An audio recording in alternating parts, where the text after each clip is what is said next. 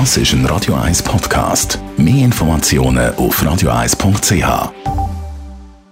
Die grünen Minuten mit dem Jürg Sigrist von der Umweltarena Spreitenbach wird Ihnen präsentiert von Energie 360 Grad. Machen Sie es wie immer, aber umweltfreundlicher. Mit intelligenten Energielösungen von Energie 360 Grad. In vielen Kellern oder Garagen geht unbemerkt Heizenergie verloren. Und mit relativ wenig Aufwand könnte man den Wärmeverlust stoppen. Aber Jörg Sigrist, zuerst einmal, wo genau geht denn da Wärme verloren?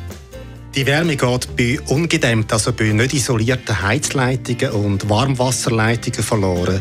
Überall, wo solche Leitungen durch nicht beheizte Räume führen, das ist zum Beispiel in der Garage, im Keller oder auch in Treppenhäusern der Fall, wirken diese Leitungen als sinnlose Heizkörper. Der Energieverlust, der entsteht dadurch, kann 5 bis 10 Prozent betragen.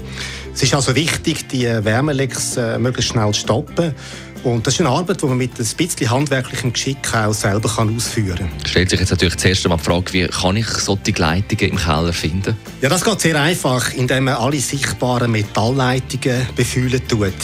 Die Leitungen haben einen Durchmesser von etwa 2 bis 4 cm, man erkennt die gut.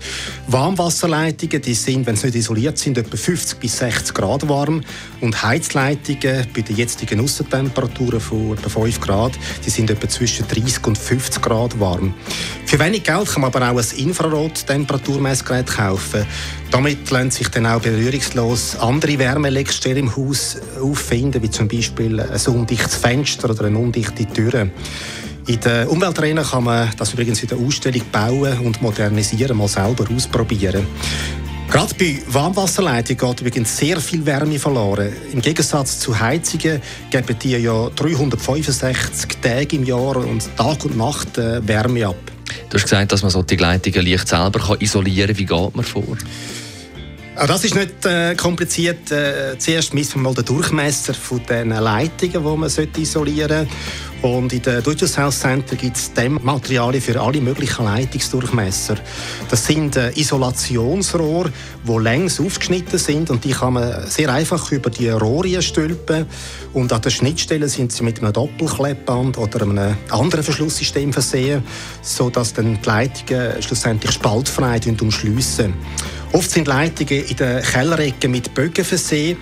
Äh, auch dafür gibt es äh, vorgeformte Hüllen, wo man kann dann über die Eckrohre stülpen kann.